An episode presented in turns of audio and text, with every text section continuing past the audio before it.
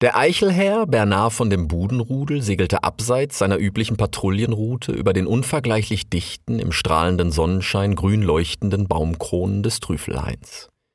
Viel Zeit war vergangen seit der stürmischen Nacht, die ihn zu seinem Waldwachennamen von dem Budenrudel inspiriert hatte, und mittlerweile war er aufgestiegen zum Überwachungs- und Kontrollkommissar Tikal Südost, was üblicherweise die königlichen Kobeltransportrouten den Marmir hinauf zu seinem vorrangigen Einsatzgebiet machte. Doch heute war etwas anders. Tikals Oberwaldwachmeisterin Jaka Kutli hatte alle verfügbaren Beamten zum großen Fluss beordert, nach dem Vorbild Oleas bzw. dessen Oberhauptwaldwachmeister Louis Seeheimer, der als erster Alarm geschlagen und den Flusssondergroßeinsatz in seinem Revier angeordnet hatte. Wonach sie suchten, das war entweder nicht bekannt oder geheim oder gar beides. So oder so hatte es dazu geführt, dass entlang des gesamten Mamirs auf jeden Otter mit Transportkobel mindestens zwei Waldwächter kamen, was einerseits gut sein mochte, da es sicherstellte, dass auf dieser Route alles seinen rechten Weg ging, doch dem in der Gegend aufgewachsenen Bernard kamen schnell Zweifel, denn er kannte kleine versteckte Wasserwege, die tief durch den dichten Trüffelhain führten und auf welchen man an einem Tag wie heute ganz sicher ungestört von patrouillierenden Wachbeamten zahllose Waren transportieren konnte. Also beschloss der gewissenhafte Überwachungs- und Kontrollkommissar kurzer Kralle seinem Instinkt zu folgen, welcher ihn schließlich zu einer Lichtung führte, unter der ein kleiner, in den wenigen zu ihm vordringenden Sonnenstrahlen glitzernder Bach plätscherte, in dessen Strömung ein zerrupfter Transportkobel trieb. Bernard sank sofort im Sturzflug herab. Da erblickte er einen Otter und einen Kranich, die sich am Ufer an diversen weiteren Kobeln zu schaffen machten. Halt! Im Namen der Waldwache! Was geht hier vor sich? krächzte der Eichelherr, worauf der Kranich erschrocken zusammenzuckte. Dann sprach er, wie er sich mit erhobenen Flügeln umwandte. Oh, wir machen nix Böses, ich schwöre. Schlopcheck immer nur mal loche. Oh oh wobei ihm eine rot-weiße, nicht ganz offiziell aussehende königliche Siegelfeder aus dem Schnabel fiel. Dann erklär mir doch bitte mal, warum ihr hier tief im Trüfelein, fernab der Transportrouten, an den Kurbeln des Königs rumzupft. Der Otter und der Kranich blickten einander wortlos an. Sogleich breitete Schlopcheck die eben noch erhobenen Schwingen aus, offenbar bereit zu flüchten. Da hörte der Eichelherr eine Stimme hinter sich. Bernard von dem Bodenrudel, Wach- und Kontrollkommissar Tikale Südost. Bernard drehte sich um und erblickte einen auf einer halb offen liegenden Eichenwurzel sitzenden, mächtigen Habicht, einen Rotmilan, um genau zu sein, den Verfolgungs- und Verhaftungsleutnant Oleas, Capparo Falcone. Sie wissen, wer ich bin, nehme ich an. Bernard nickte nur eingeschüchtert. Dann können Sie sich ja unbesorgt wieder Ihrer Patrouille widmen. Ab hier übernehmen jetzt die Profis. Falcone blickte ihn an, kalt wie eine Schlange, während er eine Kralle auf einen Haufen rot-weißer, nicht ganz offiziell aussehender königlicher Siegelfedern vor der Wurzel legte, die offenbar frisch gerupft waren, ganz sicher nicht offiziell aus des Rotmilans eigenem Gefieder.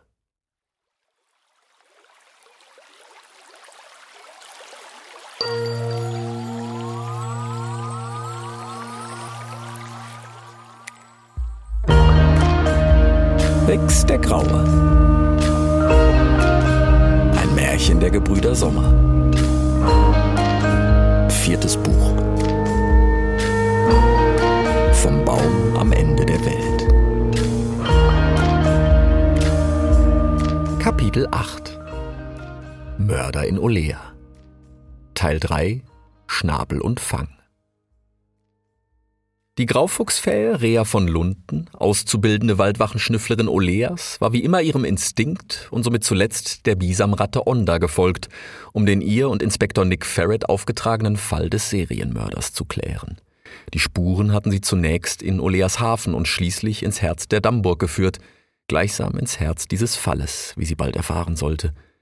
Nachdem die Bisamratte sie zuletzt durch ein dichtes Dickicht aus Damm und Deichgehölz geleitet hatte, gefolgt von engen, größtenteils steinernen ober- wie unterirdischen Tunneln, von denen letztere durchweg geflutet waren, betrat die pitschnasse Rea schließlich eine große, fast kreisrunde Gesteinshöhle, wobei das meiste der sie umschließenden Wand offenbar mit dem allgegenwärtigen Damm- und Deichgehölz verkleidet, so dass es wie bereits auf dem Weg in die Dammburg schwer zu sagen war, wo das Gestein endete und die Bauten der Deichschaft begannen. Reas ganze Aufmerksamkeit galt jedoch auf der Stelle einem riesigen Pott in der Mitte der Höhle, in dem sich problemlos der Riesenhase Ragaast mit zwei seiner Artgenossen hätte verstecken können. Jener war es damals auch gewesen, der ihr zunächst von Pötten erzählt und schließlich gar ein kleines, fuchswelpengroßes Exemplar mit einem sogenannten Seitenhenk L gezeigt hatte. Damals wie heute hatte sie gestaunt über die raffinierte Idee, die unbegreifliche Umsetzung und die damit zumindest für sie so gut wie bewiesene Existenz der Unaki – was ihre Schwester Esti einst sicher anders gesehen hätte. So oder so hatte Rea schon damals über den kleinen Pott gestaunt. Zu ihrem Staunen über dieses riesige Exemplar mitten in der Dammburg gesellte sich nun jedoch ein mindestens ebenso gewaltiges Schaudern. Denn wie dieser massive Pott im spärlichen Mondlicht schien, das durch die größtenteils offene Höhlendecke auf ihn fiel, stach sogleich in ihrer Schnauze der alles überwältigende Gestank verkohlten Holzes, welches unter und um den Pott verteilt in Unmengen grauer Asche versank, ebenso wie ein Häufchen deutlich kleinerer Pötte, von denen zumindest einer offenbar eine dunkle, zähe Flüssigkeit enthielt, deren beißender Gestank sich mit dem der Asche zu einem alles überwältigenden Gemisch verband. Bald jedoch bemerkte sie noch einen anderen Geruch. Zunächst flüchtig, doch für die gewiefte Schnüfflerin unverkennbar, so dass sie sogleich ihrer Schnauze folgte. Offenbar gab es hier in dieser Höhle mindestens einen Kadaver. So, und äh, ich sagte immer herzlichen Dank für die Hilfe aber von hier mache ich lieber alleine weiter. Das könnte schmutzig werden, sprach sie und schnüffelte sogleich den Boden entlang. Da war noch ein weiterer, schwacher wie unerwarteter Geruch. Was ist mit meiner Belohnung? Ja, wie gesagt, du kannst dir meinetwegen gerne auf dem Weg raus die Backen voll machen. Und was ist mit dir? Findest du allein wieder aussehen? fragte Onda und beschnupperte nun ihrerseits interessiert den riesigen Pott. Ja, ich denk doch. Wie man in den Wald reingeht, so geht man auch wieder raus. Das hat meine Schwester immer so gesagt, sprach er abwesend. Dann rief sie plötzlich: Moment, sind das hier Dachshaare? Der alte Dachs? Oh, gut möglich. Kannst du das Büschel vielleicht mitnehmen und draußen weggeben? Der sollte. Boah, merkst du das auch? Oh, ich glaub, der Gestank kommt von da vorne. Rea ging nun vorsichtig auf ein besonders dickes Geflecht aus Damm und Deichgehölz an der Höhlenwand zu. Ja, Risa, glaubst du, es ist der Dix? Das wäre ja wirklich ein Jammer. Oh, ich weiß nicht, aber irgendwas sagt mir. Ihr Blick war nun auf etwas rot-weißen Flaum am Höhlenboden gefallen, und auch durch das Geäst vor ihrer Schnauze glaubte sie gleichfarbiges Gefieder zu erahnen. Da biss sie ohne zu zögern nach dem dicksten Ast, den sie greifen konnte, begann daran zu rütteln, wobei sogleich ein Haufen langer, vergabelter Äste zu Boden fiel und einen grausamen Anblick freigab. Mitten im Gehölz steckte mit ausgebreiteten Schwingen der tote sowie halb gerupfte Verfolgungs- und Verhaftungsleutnant Capparo Falcone. Zugleich bemerkte Rea aus dem Augenwinkel einen riesigen, durch das offene Höhlendach hineinsegelnden Schatten.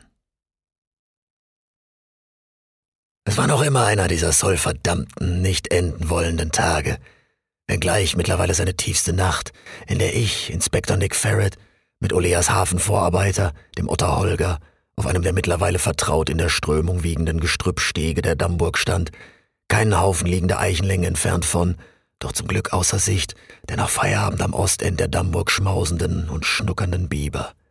Wir warteten inzwischen bereits eine kleine Weile, und das Unbehagen, das Mirias Alleingang ins Innere der Dammburg bereitete, wuchs mit jedem verstreichenden Moment.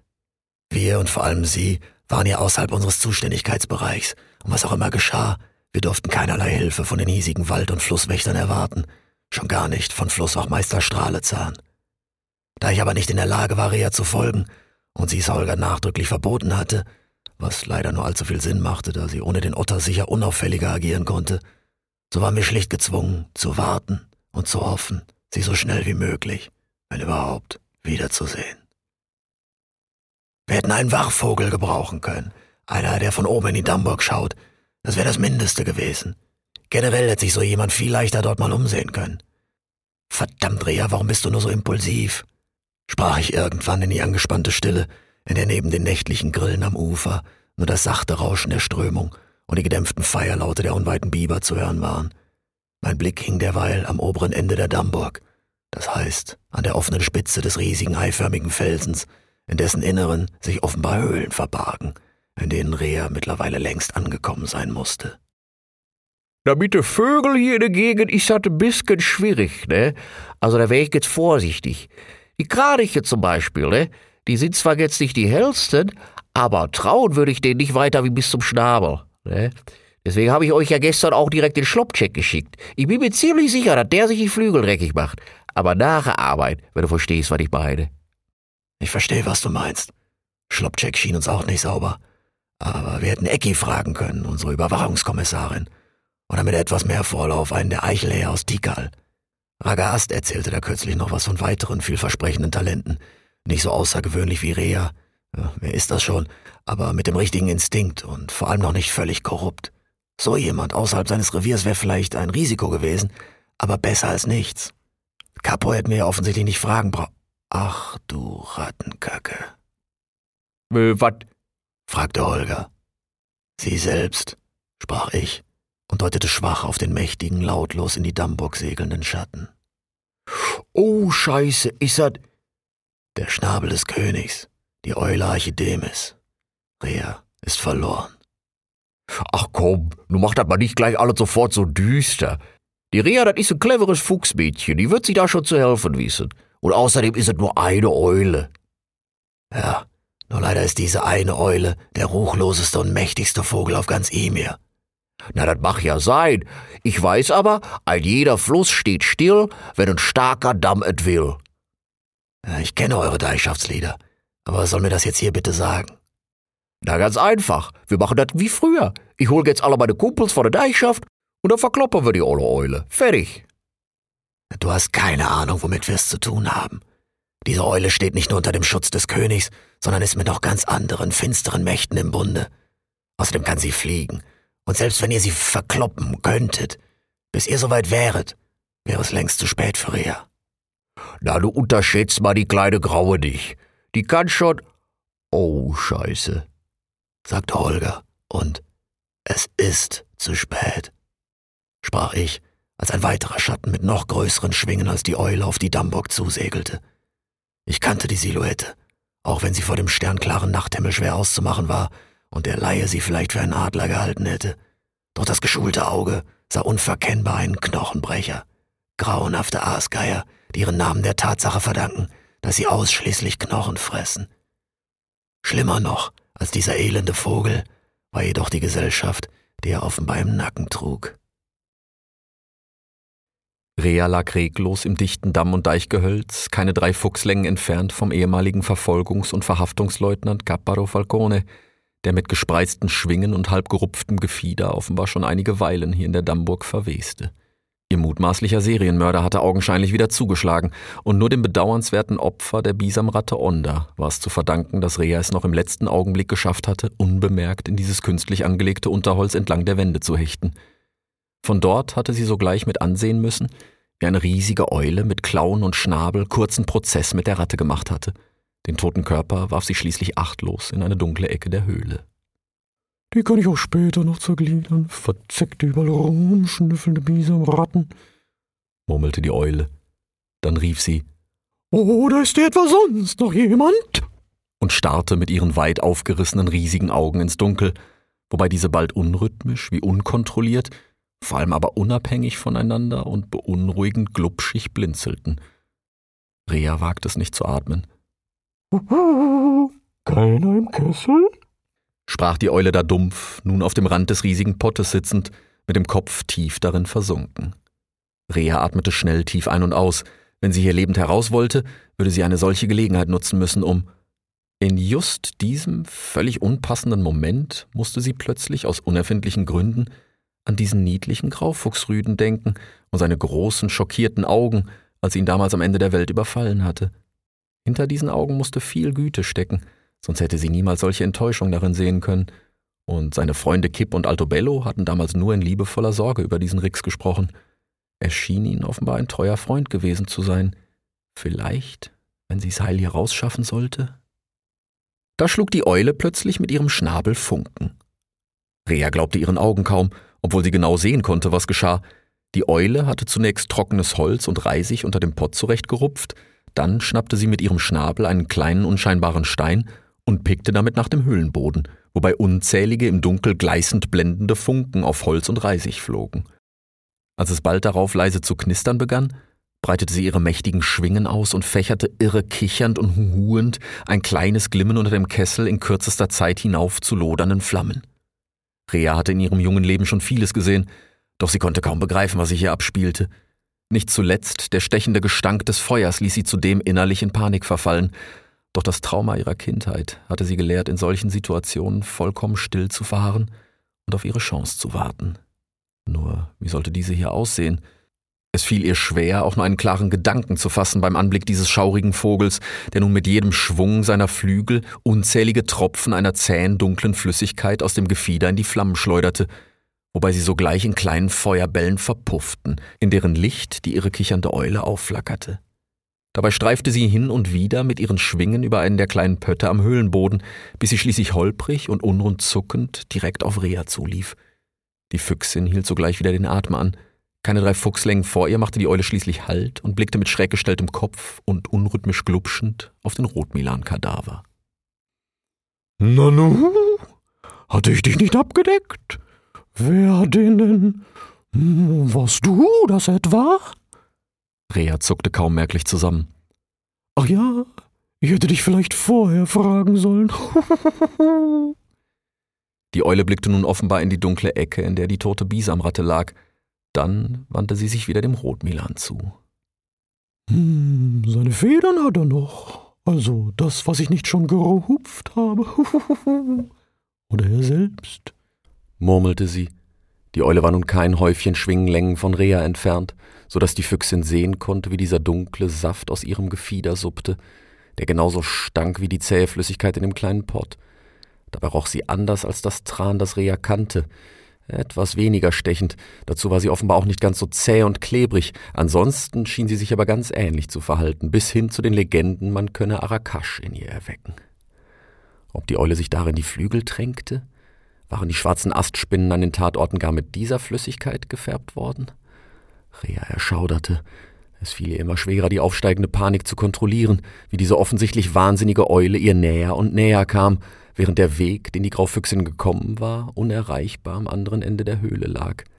Sie atmete so flach und lautlos, wie sie nur konnte, die Eule nun weniger als einen Schwingenschlag entfernt, als sich plötzlich in dem Rauch, der über dem Kessel durch das offene Höhlendach abzog, ein riesiger, geflügelter Schatten zu formen schien.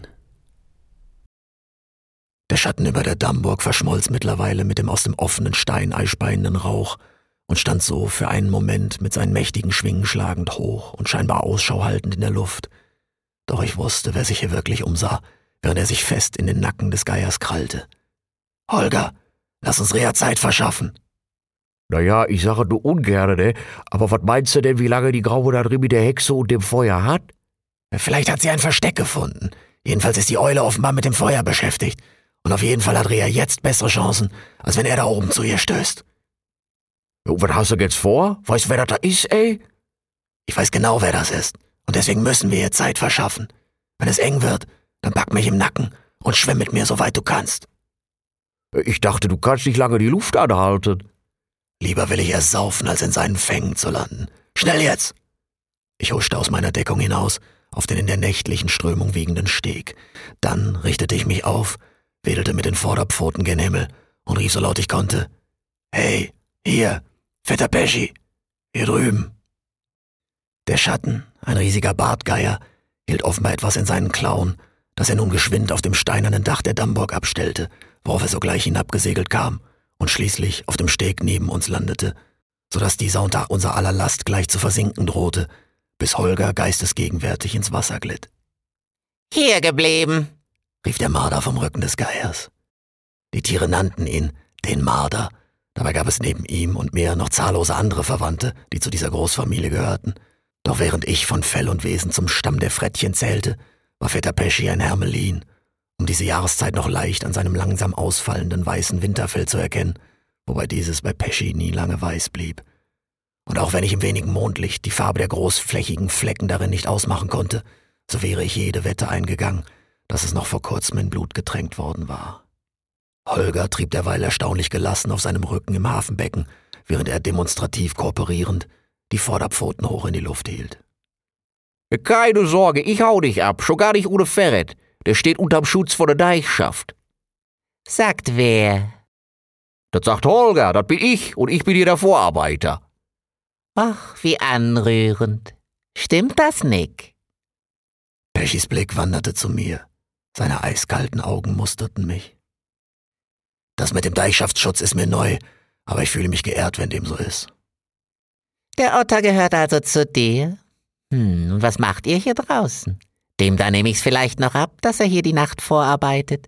Aber du, mein lieber Nicky, du weißt ganz genau, dass du hier weit außerhalb deiner Zuständigkeit bist. Und du weißt, was ich als Fang des Königs mit dir anstellen kann, wenn du dich nicht an die Regeln hältst. Uns haben Ermittlungen hierher gebracht, aber die Spuren haben sich schon vor der Dammburg verloren. Und Holger war nur so freundlich, den Irrungen eines alten Schnüfflers zur Pfote zu gehen. Leider habe ich daneben gelegen. Kommt vor, aber hier gibt es nichts für mich. Immerhin hat es dazu geführt, dass wir uns einmal wieder treffen. Dann lass mich dir doch erstmal herzlich gratulieren, lieber Vetter, zum ehrenvollen Rang als Fang des Königs. Dafür hast du sicher hart gearbeitet. Ach schau, wie diplomatisch und gewieft von dir. Wieso ist bei all deinem zwischentierlichen Geschick eigentlich nie mehr aus dir geworden als ein einfacher Inspektor bei der Waldwache, hm? Ach ja, die Sache mit deiner Kleinen damals. Wie hieß sie noch? Mika? Hat sich das eigentlich je aufgeklärt? Nicht wirklich, oder? Ein Jammer. Das hübsche junge Ding. Hast du deswegen nicht damals angefangen, dich bewusstlos zu schnuckern? okay, okay. Ich schnucker nicht mehr. Ja, jetzt gerade. Und da gratuliere ich natürlich auch. Aber das muss ja nicht so bleiben. Ich habe gehört, der alte Seeheimer hat dir eine Partnerin zur Seite gestellt, die glatt deine Tochter sein könnte, wenn sie nicht eine Füchsin wäre. Ist das Leben nicht manchmal grausam poetisch? Jetzt könntest du schon zum zweiten Mal eine Tochter verlieren. Das wäre dann doch sicher ein Grund, mal wieder nach der ein oder anderen Beere zu schnappen, hm? okay, okay. Wo ist sie denn überhaupt? Deine kleine graue Partnerin? Sie ist meine Kollegin, nicht meine Partnerin. Und wo sie ist, kann ich dir leider nicht sagen. Sie hatte heute Tagschicht und ich mache die Nachtschicht. Offensichtlich. Ist das so? Na, dann kann man wohl leider nichts machen. Schade. Ich hätte sie ja gern einmal kennengelernt. Nun gut, wir müssen sowieso weiter. Dann wünsche ich euch noch frohes Ermitteln. Aber Niki, dann bitte gleich husch, husch wieder in den Grenzen deiner Zuständigkeit, ja? Dann will ich unter uns Vettern auch mal über deinen kleinen Irrtum hier hinwegsehen. Ich bin ja kein Untier. Und grüß mir deine Tochter, ah, Paten, ach, Kollegin, wenn du sie siehst, wenn ich sie nicht vorher finde. okay, okay. Bart, komm, Abflug. Jawohl, mein Fang, sprach der Geier zu meinem zollverdammten Vetter Pesci, der ihm nach wie vor im Nacken saß, worauf der Knochenbrecher seine mächtigen Schwingen schlug, schon bald sein zuvor abgestelltes Mitbringsel vom Dach der Dammburg griff und schließlich in ihrem Inneren verschwand, wobei ich nur hilflos und mit hängendem Kopf zusehen konnte. Rea verharrte reglos im dichten Wandgehölz der Dammburg und beobachtete gespannt die neue Situation. Soeben war ein riesiger Geier durch das Höhlendach hineingesegelt, einen Pott in den Klauen und einen Marder im Nacken. Nun waren sie also versammelt, die beiden königlichen Ambassadore, die Lott im Sumpfbiber Franz ein- und ausgingen, und spätestens jetzt wurde Rea klar, dass sie es nicht nur mit einem Mörder zu tun hatten, sondern gleich mit zweien, die sich zudem in ihrem Handeln offenbar nicht ganz einig waren. Vielleicht lag darin für Rea die Chance zu entkommen? Sie schöpfte vorsichtig neuen Mut, während sie weiter so still und starr wie möglich im Gehölz ausharrte. Was schmeißt dein Geier mir hier überhaupt einfach so einen Pott hin? rief die Eule irgendwann wobei sie auf dem Rand ihres Kessels hockte, unter dem das Feuer inzwischen zu einer rot pulsierenden Bodenschicht aus Glut geschrumpft war. Rate mal, wo ich den her habe, antwortete der Marder, der unterdessen beiläufig schlendernd die Höhle inspizierte, während der riesige Geier sich in einer Ecke zusammengerollt hatte, wie ein schlafender Hund. Den Pott? Keine Ahnung, Baok, Bakaba, ihr werdet ja wohl kaum auf Talos gewesen sein. Das nicht, aber das alles nicht. Wir haben den Biber in den Donnerbergen besucht. Pesci hielt nun inne und seine Schnauze schnuppernd in die Luft, während die Eule sich mit einer Klaue an den Kesselrand krallte und begann, dann und wann, mit einer Schwinge ins Gleichgewicht flatternd, mit der anderen Klaue und einem darin befindlichen langen Stock in ihrem offenbar blubbernden Kessel zu rühren. Welchen Biber? fragte sie, ohne den Blick von ihrer unheiligen Brühe zu heben. Tubal, einer von den Bergbibern, der dort für Grimm nach Dämmen sucht? Hatte er dir das nicht gesagt? Ja, doch, bestimmt. Aber ich hatte Wichtigeres zu tun. Und? Hat er was gefunden, der Biber? Angeblich nur diesen Pott, sagt er. Aber ich glaube, er verheimlicht uns etwas. Oh, ich werde ihn noch ein, zwei Weilen beobachten, bis er sich von ganz allein verrät. Oder irgendwann nachhelfen müssen. Das beantwortet noch immer nicht meine Frage. Welche Frage? Was schmeißt dein Geier mir hier einfach so einen Pott hin? Ich dachte, du sammelst Pötte. Hier ist doch der ganze verzeckte Boden voll, sprach der Marder und wies mit einer Pfote um sich. Reas Blick fiel auf den nächstgelegenen Pott voll stechend stinkender, schwarzer Flüssigkeit. Die Eule wiederum ließ nun ihren Stock im Kessel stehen, worauf dieser einige unkontrollierte Umdrehungen machte, und hüpfte mit einem sachten, unrunden Schwingenschlag hinab zum umgekippten Mitbringsel des Marders, dessen spärlichen Inhalt sie sogleich inspizierte. Und was ist das? Reste. Wovon? Eine Kröte in den Bergen, die wurde lästig. Na, dann soll der Geier sie halt fressen. Hat er schon. Bart frisst aber leider nur Knochen. Dann lass dir selbst was einfallen. Ich habe dir gesagt, dass ich genug damit zu tun habe, meine eigenen Spuren zu verwischen. Ich kann nicht auch noch deine Leichen immer überall verteilen. Ja, ich sehe schon. Rea hielt den Atem an. Der Marder blickte nun genau in ihre Richtung. Dann deutete er auf den halb gerupften Kadaver des Rotmilans, keine drei Fuchslängen neben ihr. Aber noch ein Waldwachenvorstand? Gehst du nicht langsam etwas zu weit? Die Eule pickte abwägend in den Krötenresten umher und sprach beiläufig Wenn hier jemand zu weit gegangen ist, dann Kapo selbst. Glaube mal nicht, dass ich ihm das da alles gerupft habe. Er hat sein eigenes Gefieder gegen die königlichen Siegelfedern getauscht und so ganze Kobel verschwinden lassen. Sehen die Federn sich denn so ähnlich? Der Marder stand nun, keine drei Fuchslängen entfernt von Rea, dicht vor dem Rotmilan und inspizierte ihn mit neugierigem, aber eiskaltem Blick.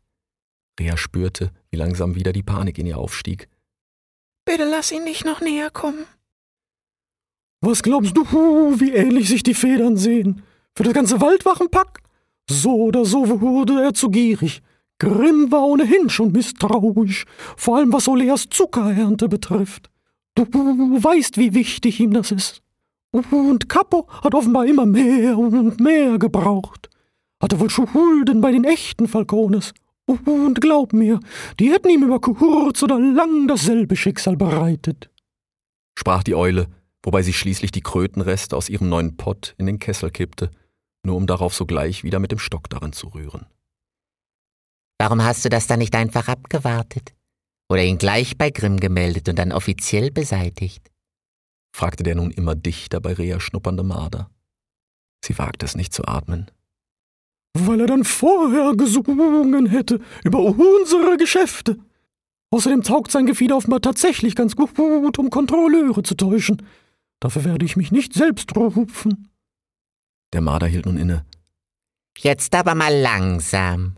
unsere Geschäfte Du bist diejenige, die hier im ganz großen Stil die Waren an Grimm vorbeischafft und dafür erst die halbe Deichschaft und dann offenbar den halben Waldwachenvorstand kalt stellt. Der alte Fußwachbiber hier geht auf dein Fell, wenn ich dich erinnern darf.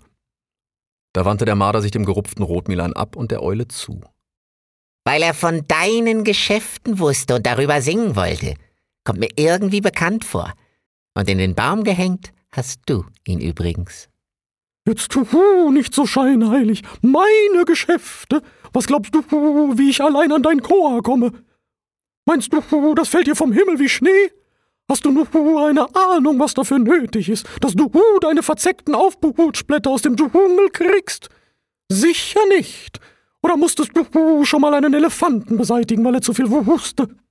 Sicher nicht, weil ich es nie so weit kommen lasse. Ich beseitige die kleinen Tiere, damit die Großen keine Fragen stellen. Pesci wandte sich nun wieder um und begann um den Rotmilan herumzuschnuppern. Mit jedem seiner kleinen, langsam schlendernden Schritte kam er Rea näher. Was glaubst du, was ich tue? Du beseitigst offenbar Elefanten. Puh. Und den halben Waldwachenvorstand. Er stand nun genau vor Rea. Nur mit einem gezielten Hechtsprung durch das Gehölz konnte sie ihm vielleicht noch zuvorkommen. Sollte sie es riskieren? Hatte sie denn eine Wahl? Ich habe dir gesagt, wie gierig Capo geworden ist. Und Edmund, warst du? Da drehte sich der Marder wieder um. Ja, leider. Wegen dir. Ich mochte Edmund. Er war so ein schön berechenbarer Karrierist. Er hat laut darüber nachgedacht, direkt zu dem König zu gehen, weil er glaubte, Seeheimer selbst würde den König auch bestehlen. Ich weiß. Trotzdem schade. Dem neuen Flusswachmeister, diesem Strahlezahn, ja, dem traue ich nicht. Der ist so geleckt und clever. Pesci wandte sich nun wieder schnuppernd dem Gehölz zu. Da war er bereits an Rea vorbeigezogen und entfernte sich langsam von ihr. Sie atmete lautlos durch. Ich traue ihm auch nicht, aber alles zu seiner Zeit. Willst du den dann auch noch verschwinden lassen? Ich dachte, du kommst so schon nicht mehr hinterher, schon gar nicht mit den ganzen Ritualmordspuren. Ich glaube übrigens nicht, dass die Schnüffler das gefressen haben. So blöd ist mein Vetter leider auch nicht. Der stand übrigens gerade tatsächlich draußen am Ostende. Aber ich denke, der ist schlau genug zu wissen, wo seine Grenzen sind. okay, okay. Rea hatte genug gehört. Sie blickte dem sich immer weiter entfernenden Marder hinterher, dann vom ihr nächstgelegenen kleinen Pott zur pulsierenden Glut unter dem Kessel, während sie vorsichtig das Geäst um sich herum beschnupperte. Ihr Plan konnte aufgehen, sie würde nur auf ihre Gelegenheit warten müssen. Als der Marder dann irgendwann am anderen Ende der Höhle die tote Bisamratte entdeckte, worauf die Eule rief, Hör die nicht an, ich brauche ihre Leber. Mit unrundem Schwingenschlag zu ihnen segelte und dafür ihren Stock wieder einige Runden allein im Hexenkessel rühren ließ, sah die Füchsin ihre Chance gekommen. Sogleich schlich sie mit pochendem Herzen aus ihrer Deckung, schnappte sich vorsichtig den Henk L des mit stinkend schwarzer und offenbar leicht brennbarer Flüssigkeit gefüllten Pottes und begann ihre Flucht. Als ich wieder zu mir kam, sah ich die feiernden Biber am Ostende der Dammburg. Holger und ich hatten davor zunächst, nachdem er mich wieder ans Ufer und somit in offiziell oleanisches Zuständigkeitsgebiet gepaddelt hatte, noch eine Weile auf die offene Spitze des Steineis gestarrt, bis irgendwann kaum noch Rauch und weder Eule noch Marder die Dammburg verließen. Ich, äh, ich geh dann jetzt trotzdem mal meine Kumpels holen, ne? Kann ja nicht schaden. Auch wenn das für die Graue gerade nicht gut aussieht, wa? Aber lauf nicht weg. Ich, ich, ich schwimm kurz ans Westend und hol die anderen Otter. Dann, dann, dann stürmen wir gleich die Dammburg. Hatte Holger irgendwann gesagt, selbst nicht wirklich von seinem Plan überzeugt, so dass ich auch nur abwesend, tu das, Holger, gemurmelt hatte, während ich noch immer auf das schwach rauchende Steinei starrte. Das nächste, woran ich mich erinnere, waren bereits die feiernden Biber am Ostend, unter denen sich offenbar auch der neue Flusswachmeister Amadeus Strahlezahn befand, der mir, als er mich sah, plötzlich zuwinkte. Niki, alter Schnüffler, komm mal zu uns, ich muss dir noch was sagen. Na, nu schau nicht so skeptisch. Ich weiß, wir sind auf die falsche Pfote gestartet. Lass es mir wieder gut machen. Sei mein Gast. Gleich gibt's Schnuckerbeeren. rief er und schien zu zwinkern. Als ich gleich darauf das Sumpfbiberweibchen Heidi, die offenbar sowohl das Westend als auch das Ostend bediente, mit ihren Vorderpfoten voller Beeren aus dem Dickicht der Damburg hervortreten sah, dachte ich schließlich, zum Xolox mit der Tugend ist doch eh alles verloren und ließ mich von einem der Biber in einem halboffenen Transportkurbel hinüberpaddeln zum Flusswachmeister Strahlezahn, der in der sogenannten Theke im Dammgehölz mit einigen Artgenossen lachte. Er schien wie ausgewechselt im Vergleich zum gestrigen Morgen, als er uns noch eiskalt hatte auflaufen lassen. Niki, mein Freund, setz dich. Nimm dir was von die Zuckerbeeren. Die Schnuckis kommen gleich auch noch. Aber was schaust dann drein, als hättest dann Geist gesehen? Hm, unsere Ermittlungen laufen eher desaströs. Meine Partnerin ist wahrscheinlich auf eine Verschwörung gestoßen, die bis zum Königshof reicht, und mittlerweile ist sie so sicher tot, wie ich es bald sein werde. Wollte ich das sagen? Ja, die Ermittlungen. Jetzt, wo wir davon reden, wollte ich mir erst einmal entschuldigen, weil ich gestern ein wenig schroff rübergekommen bin. Du musst's verstehen, auch wenn ich hier nach außen den harten Hafenalpha gebe, das mit Edmund, hat mich doch schon ziemlich mitgenommen. Und dann kommt's dort diese nassforsche Füchse in einmal Shit und verdächtigt's mir auch noch. Aber laubt drüber. Ich weiß, ihr macht's auch nur eure Arbeit. Aber glaub's mir, das tu ich auch. Und weil ein eifriger Waldwachenkollege aus Tikal seine Arbeit gemacht hat, haben wir jetzt einen Durchbruch in der Sache mit dem verschwundenen Transportkobel. Da wollte ich mit dir drüber reden. Denn so leid's mir tut, weil du und Capo, ihr wart ja so eine legendäre Frittiereinheit gewesen, nicht wahr? Aber ein junger Wachenherr hat ihn erwischt, wie er mit einem Kranich von unserer Deichschaft irgendwo tief im Trüffelhain königliche Kobel umgesiegelt hat. Und stellte das vor, mit sein eigenes Gefieder. Das hat der Herr aus Tikalde erzählt. Ja, nicht nur das. Der kleine Überflieger hat mir gleich auch noch Beweisstücke mitgebracht. Eine Feder vom Capo und der offizielle königliche Siegelfeder. So weiß, wie er das angestellt hat, aber die Beweislage ist erdrückend. Anscheinend. Aber warum ist er damit persönlich zu dir gekommen und nicht den offiziellen Weg über Tik als Oberwaldwachmeisterin gegangen? Wollte er. Die hat aber wohl nur gesagt, der Capo ist Oleas Problem. Wenn er uns helfen wolle, könnte er das in seiner Freizeit tun. Dickerl habe wichtigere Probleme. Was auch immer das zu bedeuten hat. Jedenfalls war er den gleich an seinem ersten freien Tag hier gewesen und hat mir die Federn hergebracht. Das schaut's leider nicht gut aus für den Capo. Und, was habt ihr Schönes erschnüffelt heut? Nach anfänglichem Zögern beschloss ich schließlich, mich ihm anzuvertrauen. Wen oder was gab es noch in dieser Welt für mich, die sich mit müßiger Geheimniskrämerei zu schützen lohnte? Also erzählte ich ihm alles. Von den Ermittlungen, die uns überhaupt hergeführt hatten, den Algen- und Zuckerspuren, den Befragungen in der Deichschaft und der Dammburg, bis hin zu Reas Alleingang, dem Erscheinen der Eule, dem aufsteigenden Rauch und schließlich dem Punkt, an dem ein zollverdammter Vetter zu ihnen stieß. Und obwohl ich noch nicht eine Schnuckerbeere zu mir genommen hatte, kannte ich plötzlich keine Hemmung und brach schließlich gar Tränen aus, als ich Amadeus und somit erstmals überhaupt jemandem erzählte, wie ich damals zum ersten und nun offenbar zum zweiten Male eine Tochter verloren hatte. Amadeus war das sichtlich unangenehm, doch mir war völlig egal, was er dachte. All die aufgestauten Emotionen seit Mikas Tod bahnten sich offenbar ihren Weg und brachen über Strahlezahn herein wie die Fluten des Osch. Hätte mir das jemand tags zuvor prophezeit, hätte ich ihn wahrscheinlich wegen Unzurechnungsfähigkeit in Gewahrsam genommen. Aber hier waren wir, am Ostend der Dammburg, und ich heulte wie ein geschlagener Hund, während Strahlezahn hilflos und höflich lächelnd zuhörte. Als meine selbst kasteiende Tirade schließlich zu einem Ende gekommen war, herrschte für einen Moment lang Schweigen.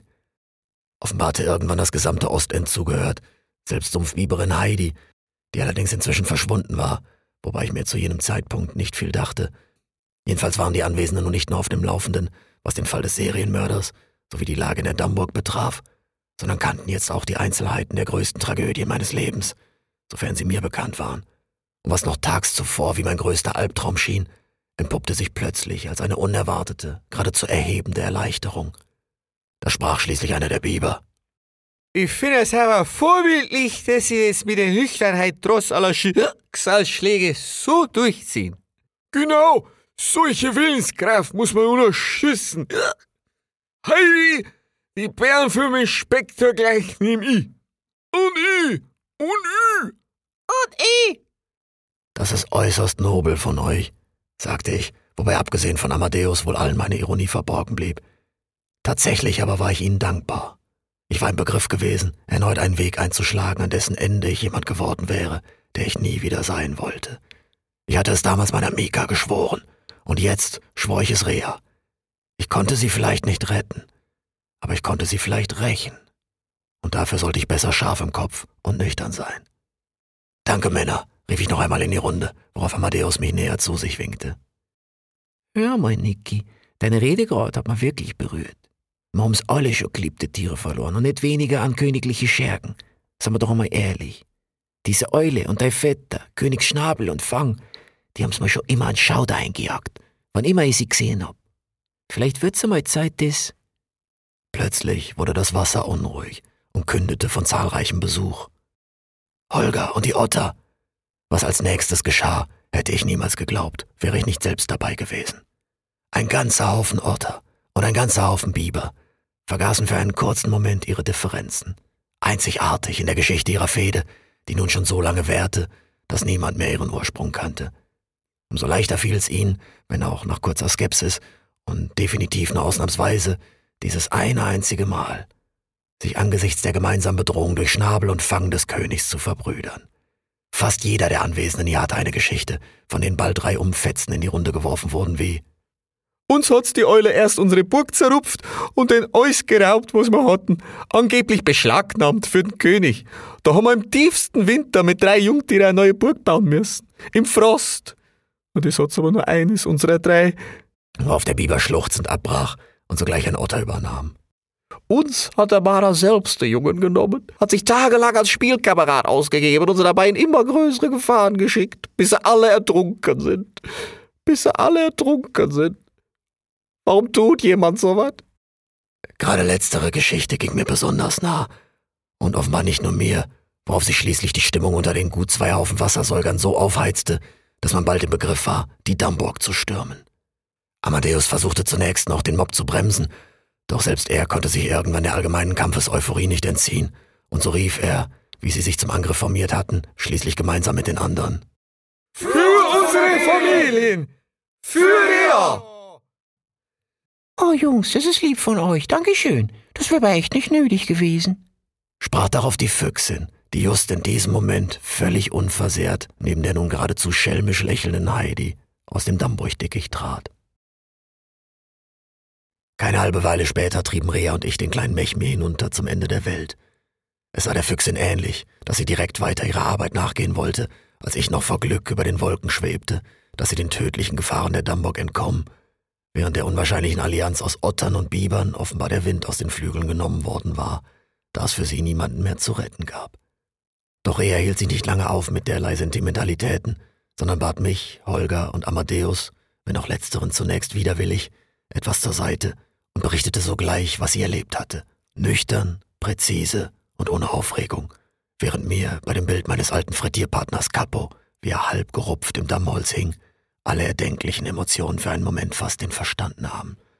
Doch die Situation war zu gewichtig, um sich von persönlichen Gefühlen leiten zu lassen. Ich sammelte mich und lauschte Reas Schilderungen, bis sie mit dem Bild der sie durch das Dammburg-Dickicht lotsenden Heidi schloss, sogleich mich ansah und sprach. Ja, so war das. Und was machen wir jetzt? Das ist eine gute Frage. Glaubst du, sie haben dich und Heidi gesehen? Nee, Heidi hat mich auf halbem Weg raus irgendwo im Dickicht gefunden. Da würde ich ohne sie wahrscheinlich auch immer noch hängen. Rea sah hinüber zur Sumpfbiberin, die ihren Blick gütig blinzelnd erwiderte, während sie nun wieder unentwegt lächelnd die anwesenden Biber und Otter mit ihren Rationen bewirtete. Sie dürfte die unwahrscheinliche Allianz noch am meisten begrüßt haben, hätte sie doch sonst beide Arten getrennt im West- und Ostend bedienen und dafür wieder und wieder die Dammburg durchqueren dürfen. Tatsächlich bedeutete diese Nacht auch das vorübergehende Ende der Rassentrennung am Ost- und Westend, wenngleich es dafür noch ganz andere Gründe geben sollte. Ja, und drinnen hat mich auch keiner gesehen. Dein Vetter hat zwar fast an mir geschnuppert, aber vor Feuer und Verwesung kann man da eh fast gar nichts schnüffeln. Dann würde ich trotzdem sagen, erstmal so schnell wie möglich weg von Schnabel und Fang. Ich glaube nicht, dass du und ich hier noch lange sicher sind. Da, solange ich bei der Deichschaft was zu melden hab, seid ihr hier immer sicher. Ja, da würde ich mich gerne anschließen und Gleiches über die Flusswache sagen, aber ich fürchte, so sicher ist das alles nicht mit die verzickten Ambassadore. Na, Ich denk, ihr seid so hohe Tiere von der Waldwache, da könnt ihr die doch einfach verhaften. So einfach ist das leider nicht. Selbst wenn die beiden nicht königliche Immunität genießen würden, was sie leider tun, dann müssten wir erstmal dem offiziellen Dienstweg folgen. Der da wäre? Da du, Rea, den Fall offensichtlich gelöst hast, wäre es jetzt deine Verantwortung, schnellstmöglich dem Oberhauptwaldwachmeister persönlich zu berichten. Da würde ich dir als direkter Vorgesetzter selbstverständlich auch gerne bei jedem Schritt zur Seite stehen.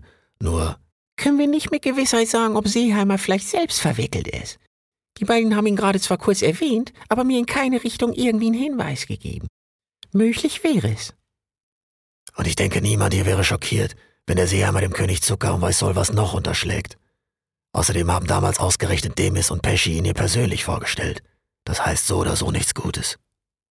Ich würde ja glatt sagen, wir machen's einfach einmal alle brav unsere Arbeit und schauen's, was passiert. Ich gebe euch gleich die Beweisfedern vom Eichel her mit und damit und mit Reas Bericht konfrontiert's ihr dann den Louis. Ja, und dann sehen wir ja, wie er reagiert. Mir gefällt, wie du denkst. Habe die Ehre. Und was machst du? Na, ich hab grad einen glaubwürdigen anonymen Hinweis bekommen, der das umgehende Eingreifen der Waldwache verlangt.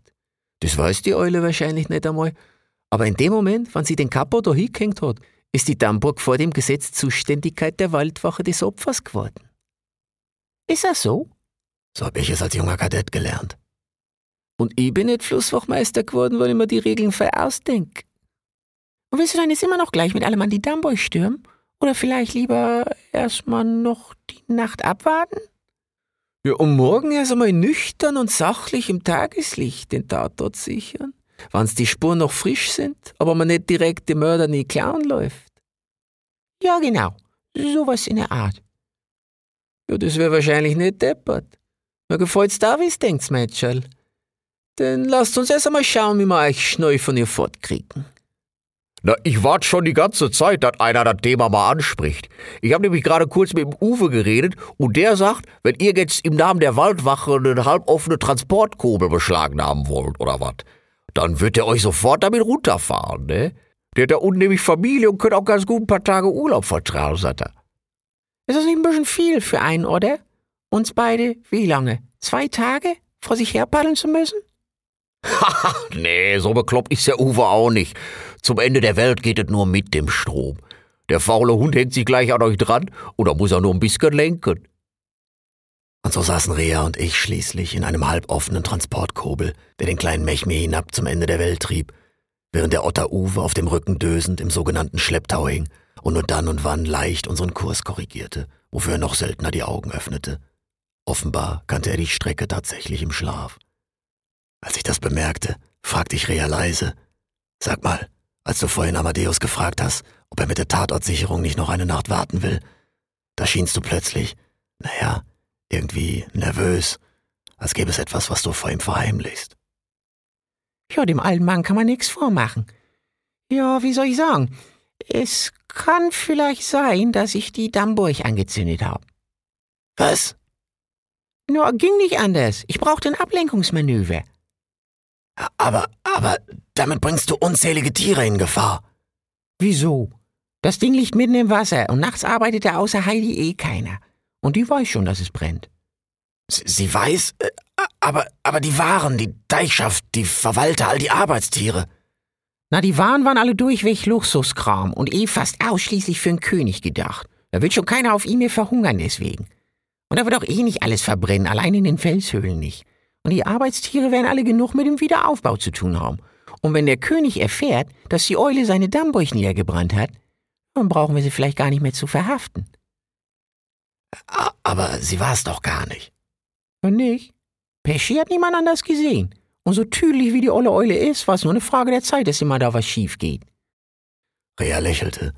Ich wusste nicht, ob sie sich das alles schon in der Dammburg so vorgestellt hatte, oder ob sie ihr Handeln erst jetzt in meinem Beisein zu Ende dachte. So oder so konnte ich ihrer Logik nicht widersprechen.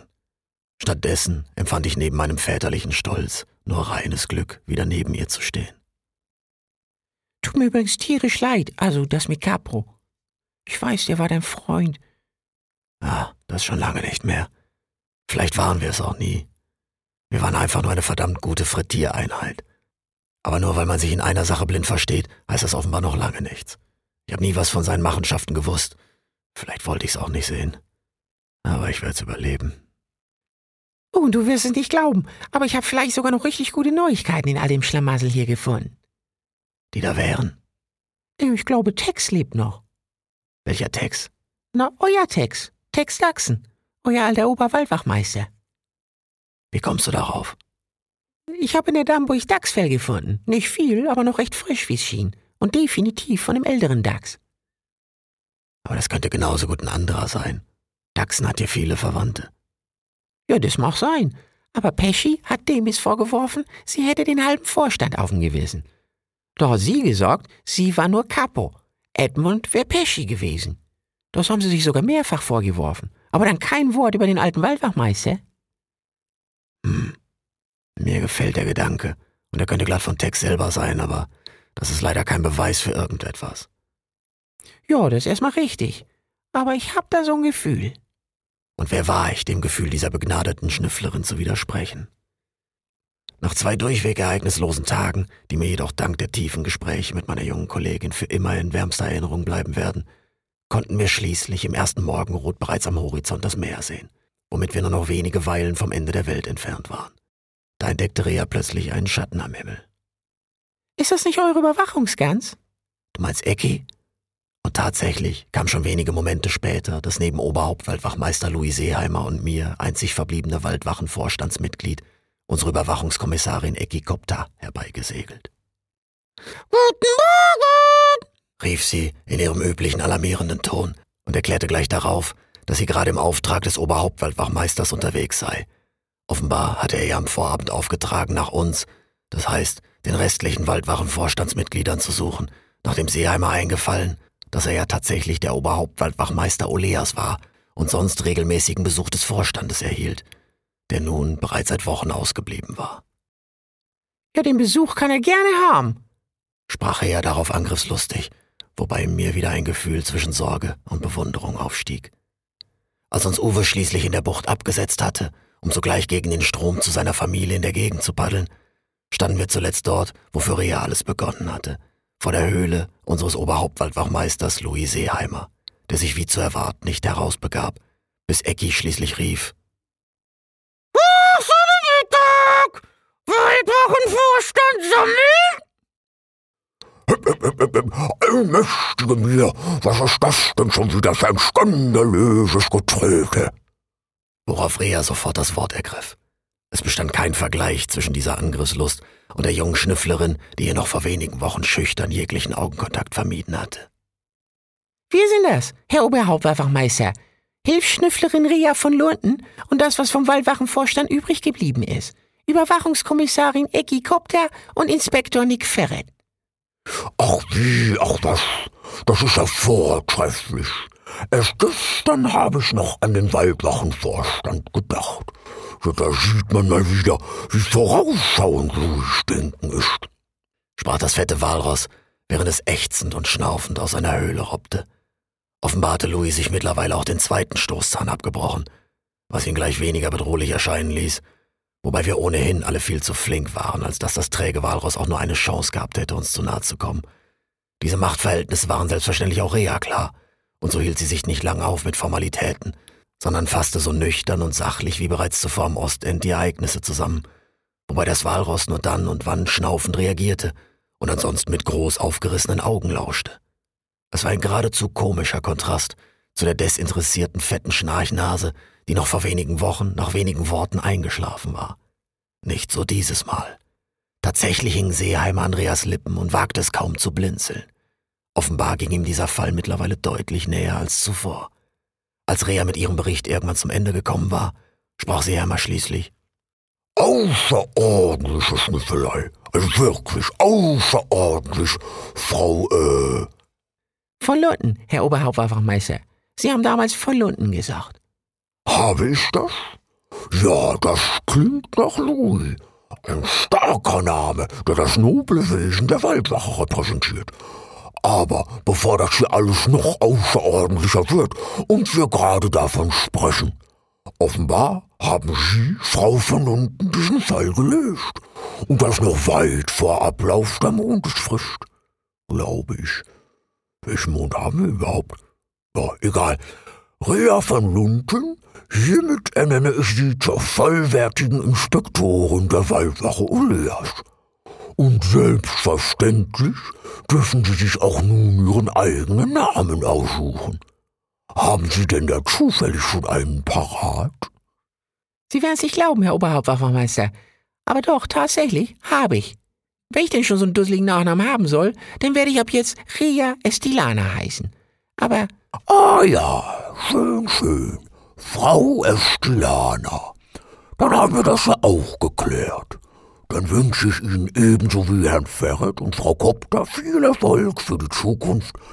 In Anbetracht der wirklich skandalösen Sachlage sehe ich mich allerdings gezwungen, auf der Stelle alle meine Ämter niederzulegen. Das fette Walross begann nun ächzend und schnaufend auf die Brandung zuzurobben. Es war schön, mit Ihnen zu arbeiten. Vielleicht sieht man sich mal wieder. Vielleicht auch nicht, wer weiß das schon. Bei uns Walrossen gibt es in diesen Fällen ein altes Sprichwort, das lautet So long, Schockers. schnaufte Seeheimer und verschwand in den Fluten, ohne sich noch einmal umzudrehen. Rea eilte sogleich das Ufer entlang und versuchte ihm zu folgen, bis sie schließlich den Hang hinaufhechtete, um ihn im Blick zu behalten, worauf ich sie aus den Augen verlor. Die Graufuchsfähe Rea Estilana flog geradezu durch die Dünen am Ende der Welt, in ihrem verzweifelten Versuch, den verdächtigen wie flüchtigen ehemaligen Oberhauptwaldwachmeister Louis Seeheimer im Auge zu behalten. Doch bald musste sie einsehen, dass das Walross abgetaucht und ihre Verfolgung aussichtslos war. Schließlich drehte sie kopfschüttelnd ab und trabte geschlagen zurück, als sie plötzlich zwischen den Dünen innehielt. Genau an jener Stelle, an welcher der niedliche Graufuchs ihr damals hatte zeigen wollen, wie man Olivenbäume pflanzt, wuchs aus dem Boden ein offenbar kerngesunder, frischer, grüner Sprössling.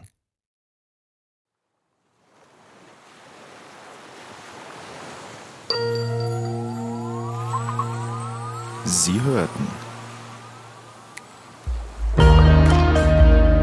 Bix der Graue. Ein Märchen der Gebrüder Sommer. Viertes Buch. am Ende der Welt.